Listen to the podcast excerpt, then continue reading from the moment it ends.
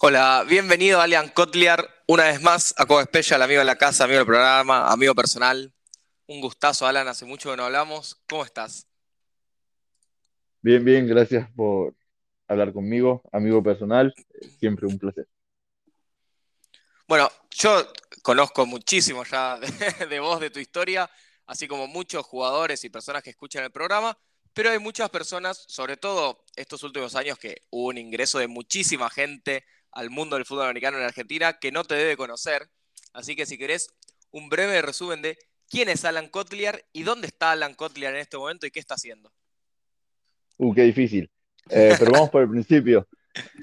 Em, fui jugador de lo que hoy es categoría juveniles.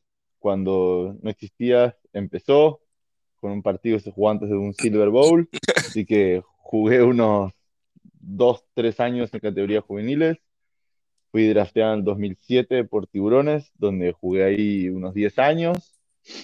Eh, y también coachando juveniles y como árbitro de la liga, eh, partidos en Rosario, clínicas en Mendoza, etcétera, etcétera, etcétera. Eh, Silver Bowls, buenos encuentros ahí con Uruguay. Y después migré y vine a vivir a México.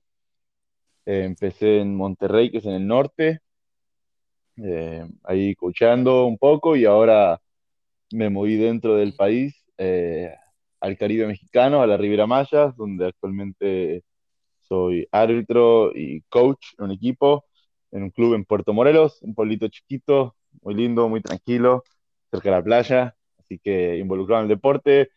Eh, el club no, tiene, no solamente es de fútbol americano, también tiene básquet, atletismo, levantamiento de pesas, un poquito de béisbol y, y bueno, flag football, obviamente también, que es locura en este país. Bueno, obviamente de lo que más quiero hablar es de, flag football, de lo que fue, me imagino, la locura de los World Games.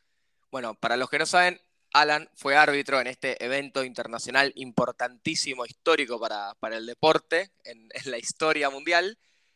Antes de, que te llamen y de que estés convocado y que vayas a los World Games, ¿Sabías que eran los Wargames que existían? Porque yo antes de esto no tenía ni idea que existían, por ejemplo. Eh, no, la verdad es que no conocía el, hecho de los World Games, pero eh, nos pusimos a averiguar y, salió. Esa es la verdad. Genial. ¿Y, cómo llegó la, invitación? ¿Cómo lo sentiste? ¿Cuál fue tu, tu primera respuesta, tu primera sensación? Bueno, eh, primero un poco de ansiedad, no saber si, iba a poder ir o no, había que nominar a árbitros y todo, yo siempre agradecido con, con la Argentina, que me da la posibilidad de representarlos en eventos en los cuales se pueda ir, porque ahí es donde me crié eh, en este deporte, eh, siempre me, ayudaron a seguir creciendo, siempre hablando con los chicos ahí, sea de la parte de árbitros o, de, o donde sea, hablando y trabajando en conjunto, lo que se puede aprender, lo que se puede aportar, siempre tomando clínicas de todos lados. Entonces, eh, por ese lado, siempre agradecido con, con, las dirigencias de Argentina que me dejan representarlos, ¿no? Y que parece que, que no lo hago tan mal. Eh, así que con eso agradecidos. y primero fue postularse, después me dijeron que sí, que, que me habían nominado, que podía ir y después empezar a ver el tema de logística, de dónde va a ser, cómo llegar, a qué aeropuerto, porque Birmingham es una ciudad relativamente chica, eh, pero se explotó por los World Games, estaba colapsada. Entonces llegar a ese aeropuerto era complicado por los vuelos. Yo llegué por Atlanta y me, tomé una van de tres horas para llegar al aeropuerto de Birmingham y, ahí va. Eh, y, muy bien, la verdad está muy interesante la, la dinámica, la modalidad. Personalmente me hubiera gustado tener la opción de ver muchos más deportes de los pocos que vi. Sí, nuestro cronograma era bastante específico, eh, todo era a partir de la una, los partidos eran a las tres, una por hora, a las 3, 4, 5, 6, 7 y 8, claramente, a partir de la una había que estar ahí en la cancha. Había alguna actividad temprano, pero teníamos reuniones o para revisar partidos del día anterior y demás. Y nosotros, donde estábamos en la universidad, había eh, artes marciales, estuvo bueno ver karate, wushu eh, y esas cosas. eh, Jiu-Jitsu, pero también había otros, por ejemplo, si ibas al centro de la ciudad, había dos centros de convenciones gigantes y un hotel, y había de todo, desde eh, pool, digamos, hasta bowling, hasta una especie de básquet medio extraño, eh, en Argentina creo que se conoce como sexto bol, una especie de, esas cosas, eh, y de todo, ¿no? Pero sí, me hubiera gustado poder ver más disciplinas, pero la verdad una experiencia increíble. Bueno, sí, nosotros veníamos siguiendo los resultados por Instagram, no transmitieron todos los partidos, pudimos ver algunos por Star Plus, ya más en, lo que eran los partidos de eliminatorias. ¿Cómo fue vivirlo por dentro de este tipo de evento que, imagino uno lo, ve como cuando ve los Juegos Olímpicos y ve la Villa Olímpica, todos los deportistas juntos. ¿Cómo lo sentiste a nivel evento, puntualmente esto de flag y, en general? Había también así como una especie de Villa Olímpica, estaban todos los atletas juntos. ¿Cómo te sentiste? ¿Te sentiste como si hubiese sido un Juego Olímpico, ponele, o, o algo comparable que hayas vivido? Em, cuando me toque a los Juegos Olímpicos, si me toca, se los comparo de uno. En 2028, 2028 vamos. Así, dedos cruzados de las manos, los pies de todos lados.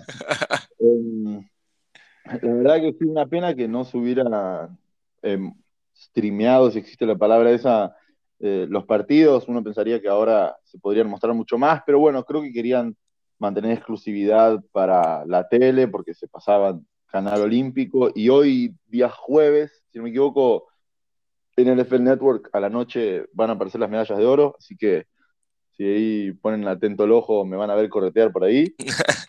Em, y sí, la verdad que estaba muy buena la, la interacción con otros países, siempre los ves caminando y con los colores de su país y todo.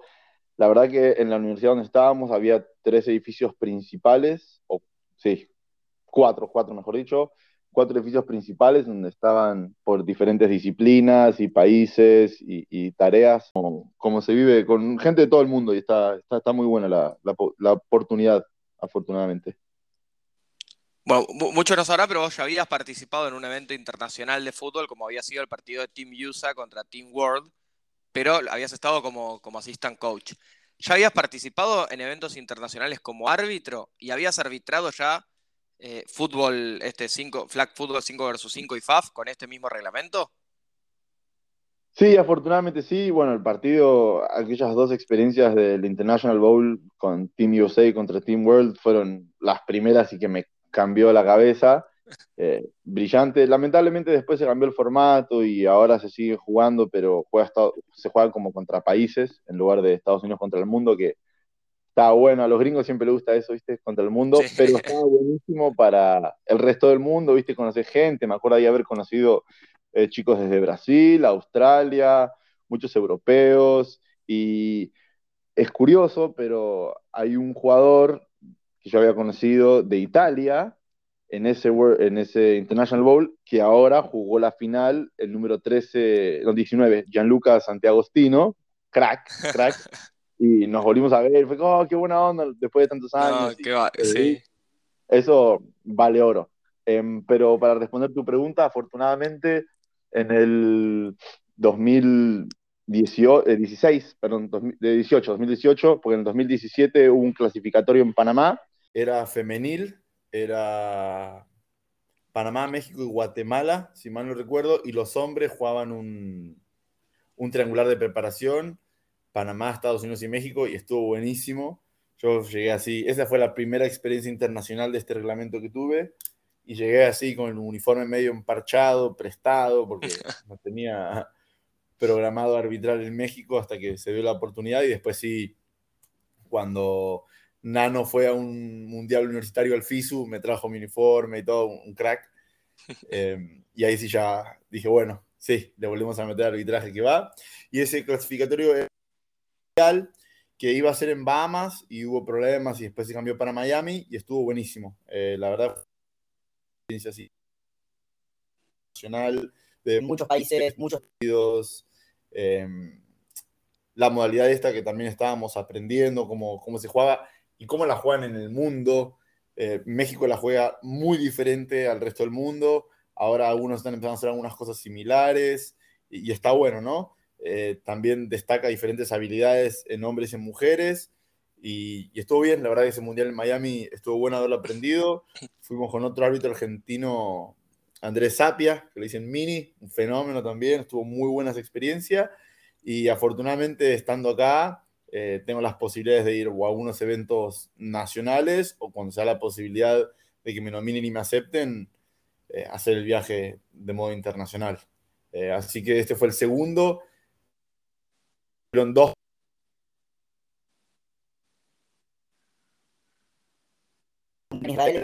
teníamos ganas, pero sabíamos que estaba la posibilidad de los World Games.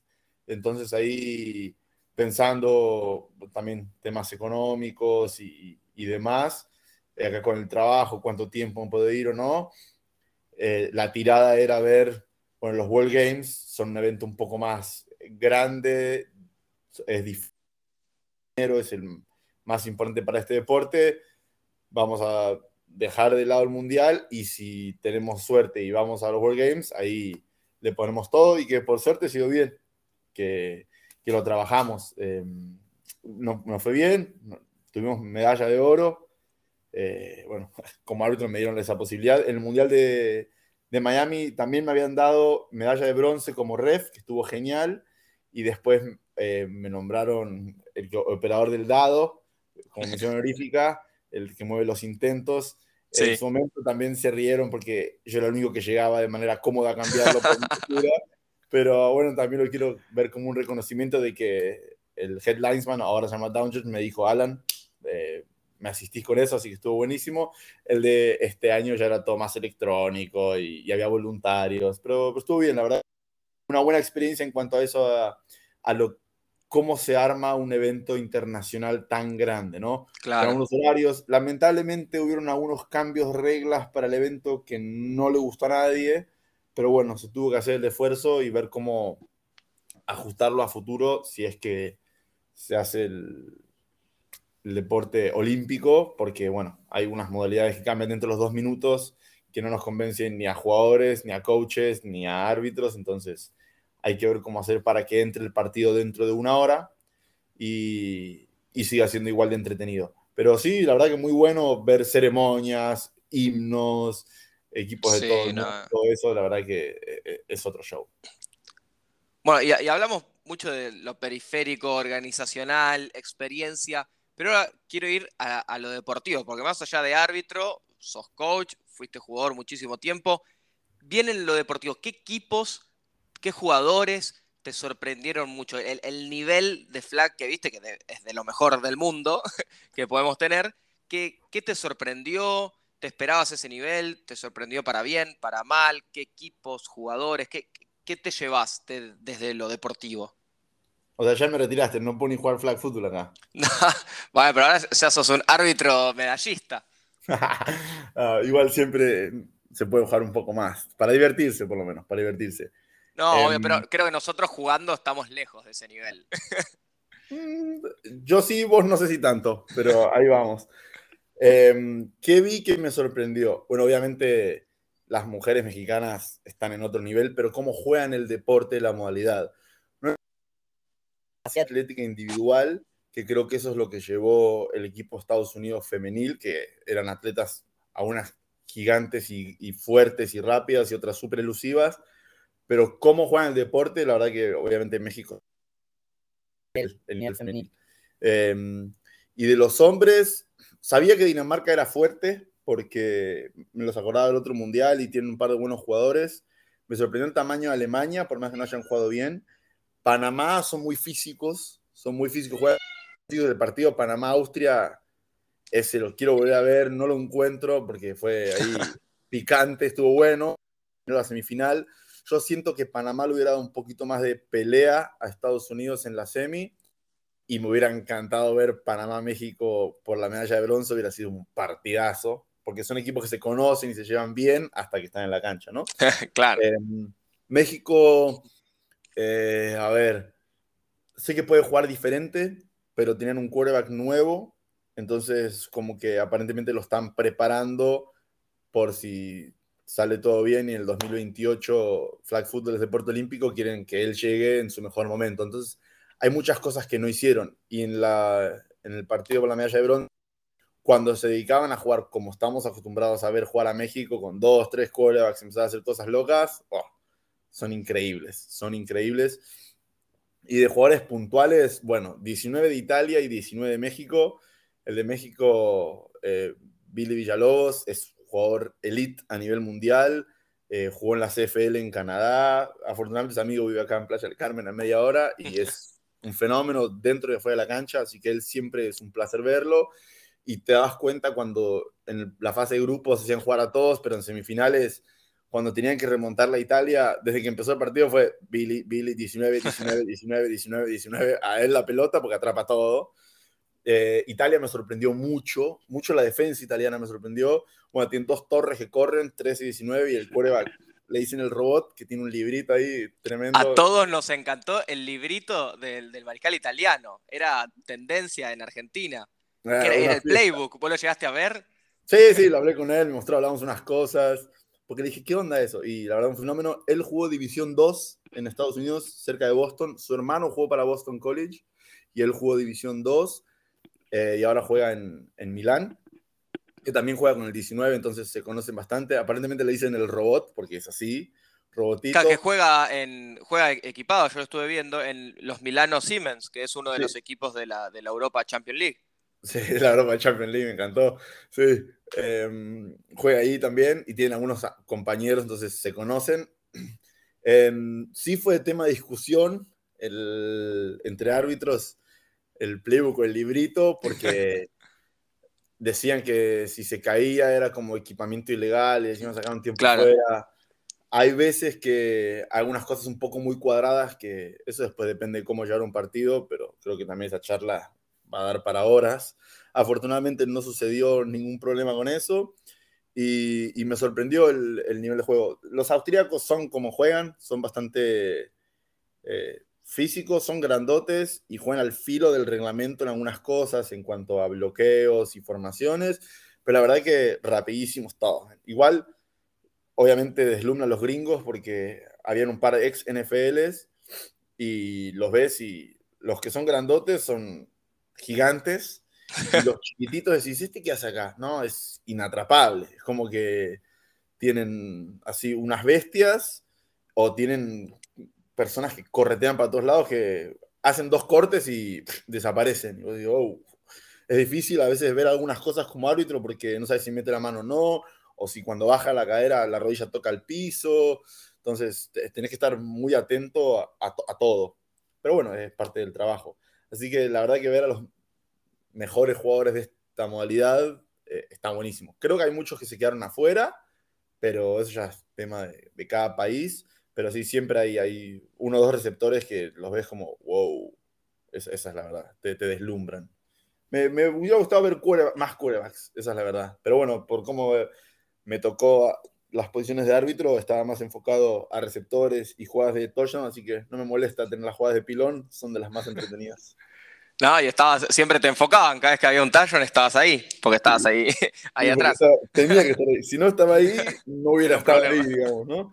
Sí, si nos hacían correr, la verdad que eh, me pasó un par de veces en, en la final que tratando de leer un poco quién viene profundo y quién no, para ver quién es tu llave y tu matchup, si se te va al del otro lado, hay que correr porque cuando ellos van en velocidad, ellos sí están preparados para hacer de todo. Y también que un árbitro empieza con un poco de ventaja, pero empezás para atrás y después tiene que correr, hay que llegar al pilón. Así que la clave era que no, que no te rebasen, que no te pasen, que no te ganen profundo y hay que estar ahí paradito y, listo para hacer el llamado, como, como que no pasó nada.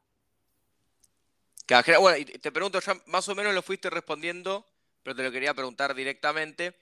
Vos estando en México, imagino que conocías ya muchos de los jugadores, tanto de masculino como femenino, y si esperabas que tengan tan buen nivel, porque gana el femenino gana el oro y masculino gana el bronce, o sea, los dos equipos súper competitivos, y la final de femenina de México ganándole tan sobradamente a un equipo de Estados Unidos que, como decías hoy, súper físico y que con la semifinal con Austria eran dos equipos que parecían robots, parecían sacados de laboratorio. Yo decía, ¿cómo puede ser que México pueda competir físicamente contra estos equipos? Pero bueno, no, compitió y les lo pasó desde la parte técnica.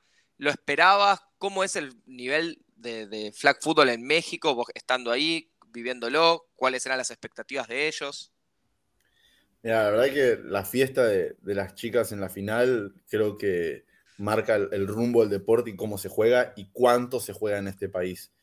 Em, no es tan robótico como vos decís, pero sí tiene mucho más flow y cómo, cómo se mueven, cómo, cómo arman sus jugadas. No buscan tanto el uno a uno atleta contra atleta, sino el encontrar el espacio en la cancha, que creo es un poco el desafío para jugar esta modalidad de, de, básquet sobre césped, ¿no? Em, sí siento que a la categoría varonil, terminar con una medalla está bien, pero es como lo mínimo indispensable para la selección mexicana, ¿no? Por todo lo que se juega, por todo lo que se dedican. Yo creo que la apuntaban a la final, sí o sí, era la final con Estados Unidos, porque el mundial pasado lo ganó México, varonil. Em, y después se hizo un partido en el fin de semana del Super Bowl en, el estadio de los Rams que se llamó The Rematch, era como la revancha. Y ahí creo que ganó Estados Unidos. Y fue Estados Unidos-México, era ese partido que todos quieren ver. Entonces sí hubo un poco de, decepción, o así se sintió eh, cuando perdieron la semi con Italia, que la verdad que la jugó muy bien. Y igual, también se escuchaba a los coaches que decían, cuídense, mañana tenemos un partido importante, como que no es que no llegaste a la final y vas a dejar todo tirado, hay que ganar, ir por la medalla. Entonces, a final de cuentas, una medalla es un buen resultado, pero siento que aspiraban más. Obviamente, siempre que vas a competir querés terminar primero, entonces esa es la mentalidad. ¿Y cómo se juega en México? Hay miles de miles de miles de partidos todo el tiempo en la semana. Es como vas a Argentina y siempre hay una está prendida la luz y un partido de fútbol 5, fútbol 7, algo, acá están jugando tocho. Le dicen tocho. Eh, gran diferencia con la modalidad internacional es que se puede hacer pases hacia atrás, o como se conoce como el pitch, la pichada, o como sea que se diga en el mundo, eh, delante de la línea de scrimmage. Eso es una diferencia. En el reglamento internacional solo se puede detrás de la línea de scrimmage. Siendo que si se cambia eso, el deporte también cambia un montón. Sí, sí. debería ser Toyan otro corte.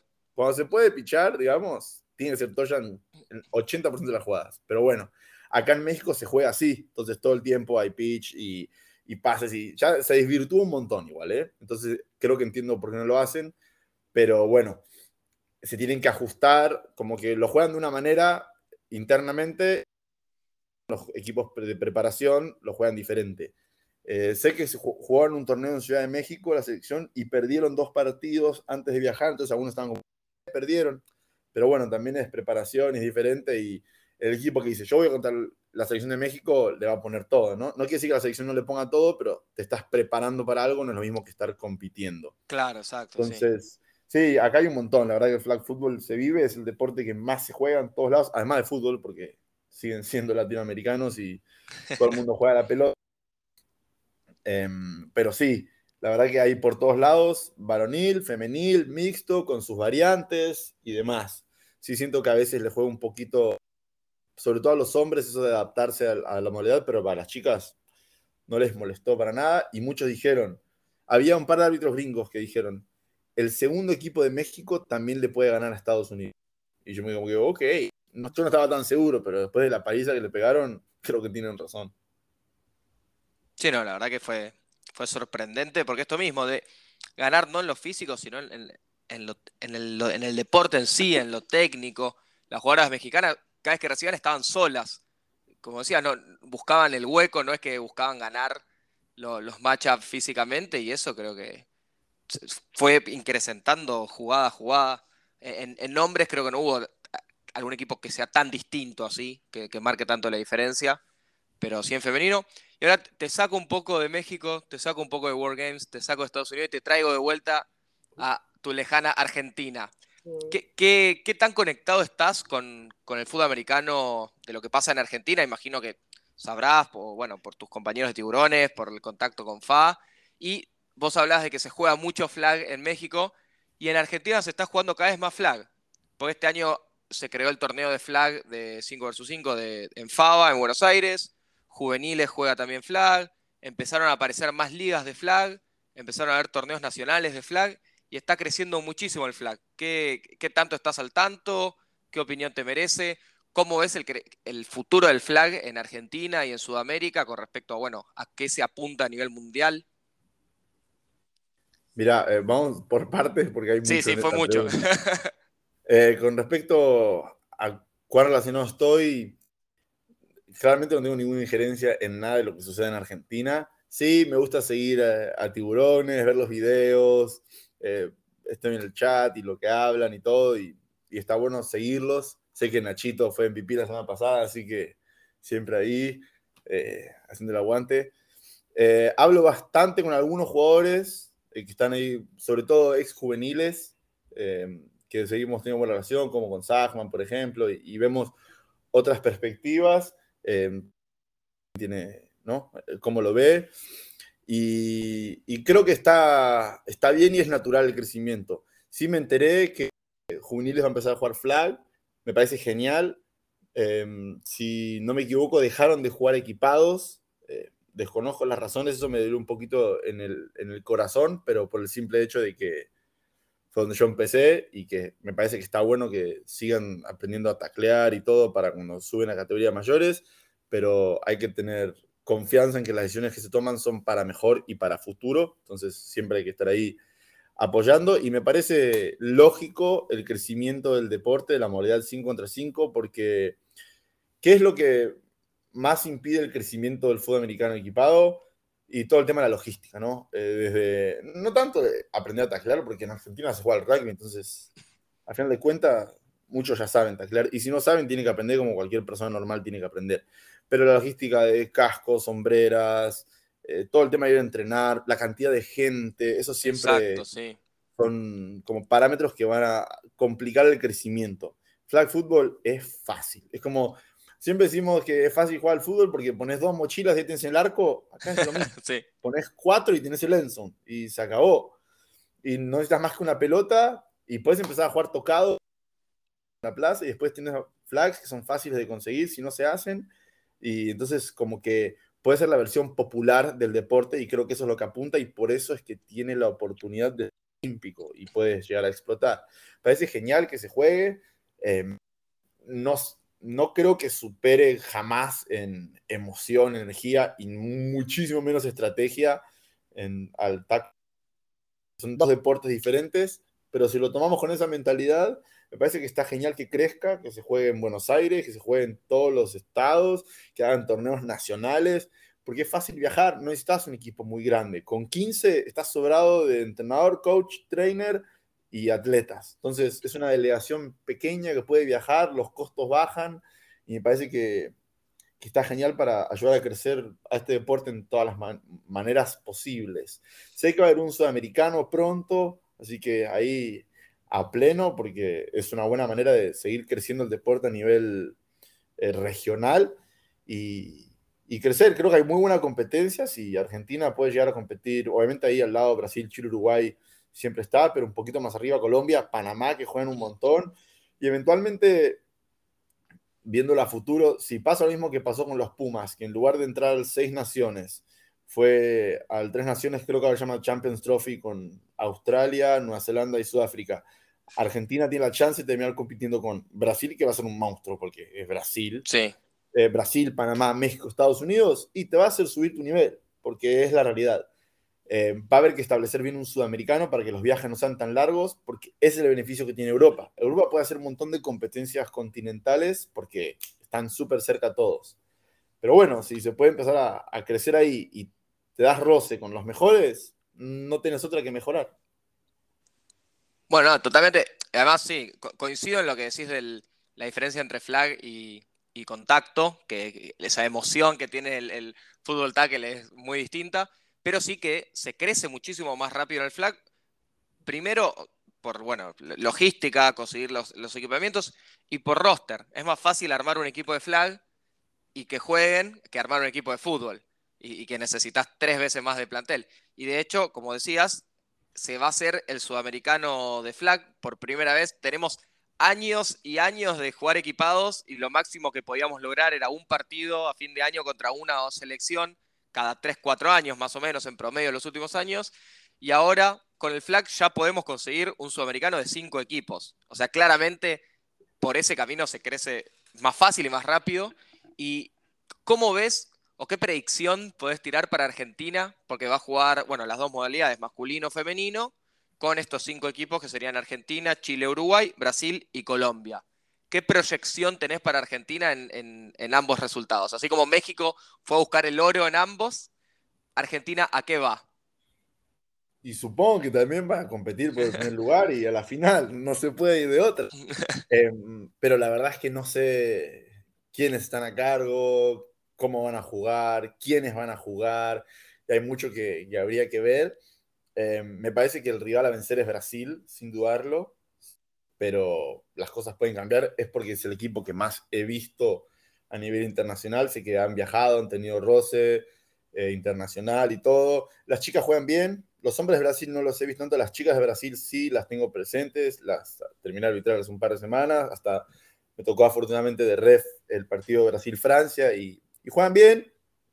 Eh, entonces, hay que ver, eh, son rápidas, son físicas, son aguerridas, como tiene que ser un equipo de Brasil, pero me parece que este deporte te da la chance, si encontraste un matchup de un atleta, de explotarlo, y si no, tenés que jugar a lo que te dé la defensa y encontrar los espacios. Me acuerdo que nosotros habíamos hablado hace un tiempo, ya hace unos años, de cómo vos estabas eh, coachando un equipo femenil, me parece, y hablamos de, una, de ideas, y creo que por ahí hay ¿no? Hay que intentar ver cómo juega el otro equipo e ir. Se hace mucho scout y eso, pero yo siento que es mucho más limitado, entonces es más fácil planificar, ok, si me plantean esto, voy a jugar esto y esto, si me plantean lo otro, juego esto y esto, y repetición, repetición, repetición y que a final de cuentas es lo que todo el mundo quiere, ¿no? Eh, correr y tirar y atrapar, es, lo más divertido del deporte. Entonces, ¿por qué no va a crecer? Insisto, me parece que tiene como su primer evento internacional, tiene que ir, obviamente siempre quieres ir a ganar, ¿no? Apuntás a, a jugar la final. Oh, sí. Apuntás a jugar la final, a ganar la final. Y después lo que venga es positivo. Eh, me da gusto que van hombres y mujeres. No sé cómo van a ser el proceso de selección, si va a haber gente de otros estados, la verdad no tengo idea, pero a darle a morir ahí y, que, y con todo, que está genial la oportunidad.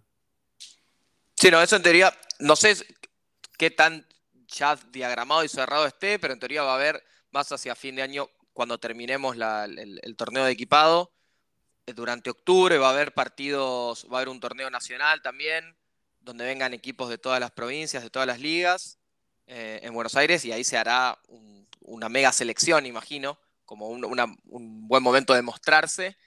Y a partir de ahí, imagino que se, diagramará y se armará las convocatorias para la selección. Y vos de haber visto tanto, no viste tanto flag en Argentina en los últimos años tuyos, pero sí viste nivel de deportivo y de fútbol. ¿Cómo ves a Argentina con respecto al nivel de los World Games. O sea, sé que estamos lejos, pero ¿qué tan lejos? ¿Qué se necesita? ¿Qué hace falta para decir, bueno, ponele que Argentina hubiese ido a los World Games ahora o pudiese ir en el 2028, Dios quiera que se haga, los Juegos Olímpicos? ¿Qué tiene que ir haciendo Argentina para llegar a ese nivel? Es todo timing, todo timing de tirar la pelota y saber dónde atraparla, para empezar. Y después velocidad, a morir a morir velocidad y cortes. Velocidad, cambio de dirección, velocidad, cambio de dirección, velocidad, cambio de dirección. No es, no es ninguna ciencia, ¿no? Pero la cancha no es gigante, pero sí la puedes estirar verticalmente un poquito. Los hombres, sobre todo, cualquier cuera que debería poder tirarla toda la cancha. Cualquier cuera puede tirar 30, 40 yardas. Y es toda no hay más. No hay más. Claro. Entonces, eh, estirar la cancha y encontrar los espacios. Creo que es clave tener un receptor con tamaño eh, si tiene tamaño y velocidad, ideal, pero tener gente que pueda sacarse uno de encima es lo que te va a hacer la diferencia para ganar yardas después de la atrapada. Y en velocidad, es en velocidad, pero en defensa, como siempre, toda defensa es comunicación, es comunicación. Eh, vas a saber a qué jugás. Si decís, mira, queremos que tenemos atleta, jugamos personal, vamos personal y lo blitzeamos al coreback, o hay situaciones en las cuales, ok, no mando a nadie, esperamos y que se come los 7 segundos si no encuentra pase, que tenga que romper los 7 segundos. Em, pero sí creo que hay que meterle un poquito de alguna estrategia algo diferente. Si, si todas tus jugadas son quarterback a 5 yardas, drop de 3 y tirar la pelota, te van a sacar la ficha. Por ejemplo, México pone a su quarterback a 7, 8, 10 yardas, que para mí es súper simple de hacer si tienes un buen centro en el, en el balonil. ¿Y qué genera? Simplemente, en lugar de correr 12 yardas, ya de por sí tiene que correr 17 o 25 yardas. Bueno, ya ganaste tiempo. Entonces ahí hay como pequeños hacer, ok, queremos mover la pelota, queremos romper los 7 segundos, bueno, ¿cuándo queremos romper los 7 segundos? Hay mucha estrategia en no conseguir el primer down si te lo regalan. Hay muchos equipos que si tienen el primer down grande, no cruzaban la mitad de la cancha o salían o se quedan parados para que les quiten el flag. ¿Por qué? Porque quieren... ¿Por, ¿Por qué? Porque tenés siete oportunidades claro. para ¿no? Entonces, son esos pequeños detalles estratégicos que, que se van a ir dando con, con la experiencia ¿no? Hay mucho bunch. Ah, todos al lado del, del, centro, dos de un lado, uno del otro, bien apiñaditos, pum, a ver, el blitzer, ¿por dónde va a ir? Hay que dejarlo pasar, me quedo parado, no lo tengo que dejar pasar, me tiene que dejar pasar a mí. ¿Cómo distribuyo mis rutas a partir de ahí? ¿Cuándo baja el segundo quarterback? Si baja un receptor, si baja un centro. Como que si se puede empezar a jugar con esas cosas, ahí va a haber posibilidad de hacer diferencia. Creo que atletas hay eh, en Argentina los que recuerdo, hay receptores rápidos, hay receptores con manos, hay receptores chiquitos y elusivos, entonces creo que tenés opción de todo. Eh, creo que la defensa va a ser lo más difícil, lo más difícil va a ser acostumbrarse a ir a sacar las banderas y no taclear a alguien, creo que eso es lo más complicado, pero con un buen fundamento de, de breakdown, como estás acercándote una mano a cada cadera, como si fuera tackle, ahí está, ¿no? Para empezar. Pero sí, trabajar mucho el quitar banderas, quitar banderas, quitar banderas, porque lo más frustrante, al menos a mí cuando pasa cuando juega con los chicos y todo, es, lo marcaste bien, hay un punto en donde no puedes ir a competir con la pelota y un punto en el que sí, si es que no quieres cometer una falta. Entonces, la agarró. Bueno, tenés que ir directo a la bandera. Y a veces se te escapa la bandera a las manos y decís, ah, lo hubiera tacleado y se acabó, ¿no? Entonces, complicado el acostumbrarse a ir a la bandera. Sí, eso se vio, bueno, el, torneo que se hizo a principio de año de 5 contra 5, las primeras fechas se notó mucho lo que decís, había muchas faltas, mucho contacto, mucha errada de flags, pero a lo largo que fue pasando las fechas y fue pasando el torneo, se fue acostumbrando a, los jugadores, ya se erraban menos flags, había menos faltas por contacto, que obviamente por primera vez pasar, decir, bueno, de equipado a flag, va a pasar eso, pero a medida que se entrene mucho más flag, se va a ir uno acostumbrando a ponerse el chip de decir, bueno, tacle, no tacle, que, por suerte se fue el, ajuste, se dio rápido y yo creo que para fin de año también va a estar poder ajustarse rápido a, esa nueva modalidad. Y ahora sí, para ir cerrando, me lo spoileaste porque lo, nombraste vos, pero te quería preguntar, eh, yo sé tu, tu conexión con la categoría juvenil, en Fava, que dejó de existir, pero no dejó de existir. Dejaron de existir los tres equipos, Aztecas, Yacarés y Coyotes, y no está más la modalidad de eh, fútbol tackle juveniles, y pasan a hacer, a hacer la modalidad de flag juvenil, en donde cada uno de los equipos de categoría mayor tiene su propio equipo de categoría juvenil. Yo también imagino, similar a lo que decís, a mí no me gustó mucho que no existan más esos equipos, pero sí está bueno que se promueva el flag, porque es, como veníamos hablando hoy, es mucho más fácil de crecer y más rápido. Yo imagino que por ahí el camino es, bueno, primero que crezca el flag y después cuando haya muchos juveniles puedan haber las dos modalidades. ¿Qué opinás? ¿Qué hubieses hecho distinto? ¿Qué hubieses hecho? ¿Qué, ves que decís, bueno, dentro de dos, tres años por ahí podemos estar en este momento en juveniles? ¿Qué, qué opinás a la, a la distancia? Y qué has hablado con los chicos de, de juveniles, ¿no? Obviamente.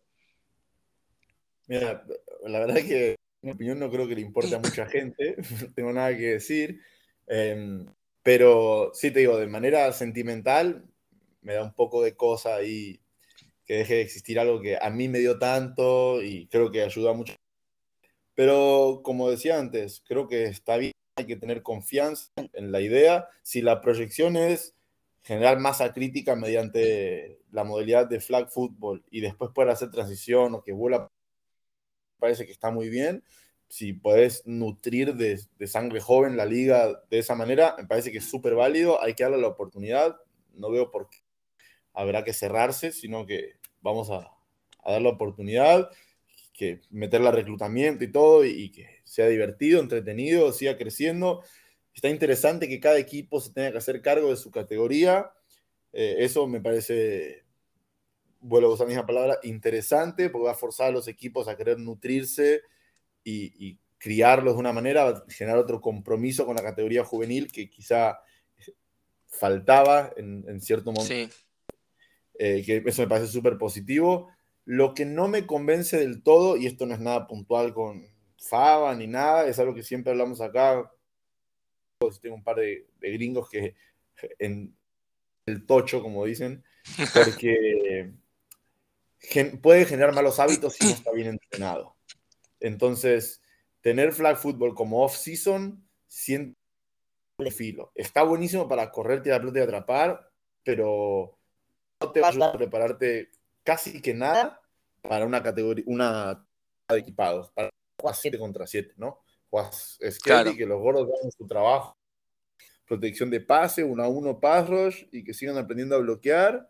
Y si vamos a, o sea, cuando si queremos preparar una temporada de equipado, bueno, hay que jugar con esas reglas en mente, obviamente no tacleado. Puedes poner las banderas si quieres, o puede ser tocado, como es el 7 on 7, los torneos que son hiper mundo, pero que se mantengan eh, los parámetros con los que vas a jugar equipado.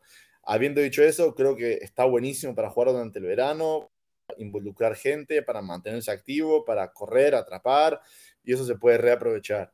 Sí, igual siento que hay una gran diferencia y que no se tras las habilidades de una modalidad a otra, que estaría bueno que sí, pero bueno, es lo que hay, no sucede.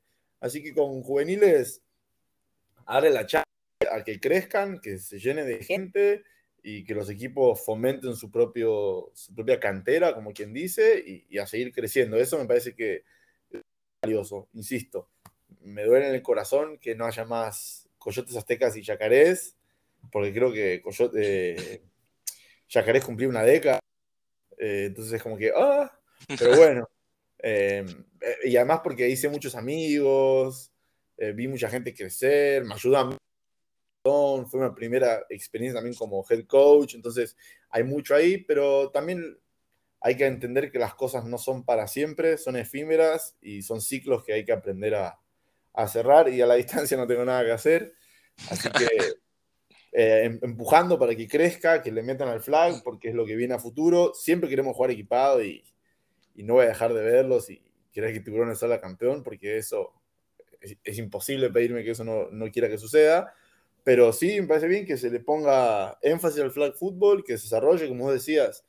Nos costaba tener partidos internacionales y ahora, como ya se un sudamericano, los planteles son más fáciles para viajar, temas económicos más simples, puede haber competencia nacional más seguido, eso está genial. Entonces,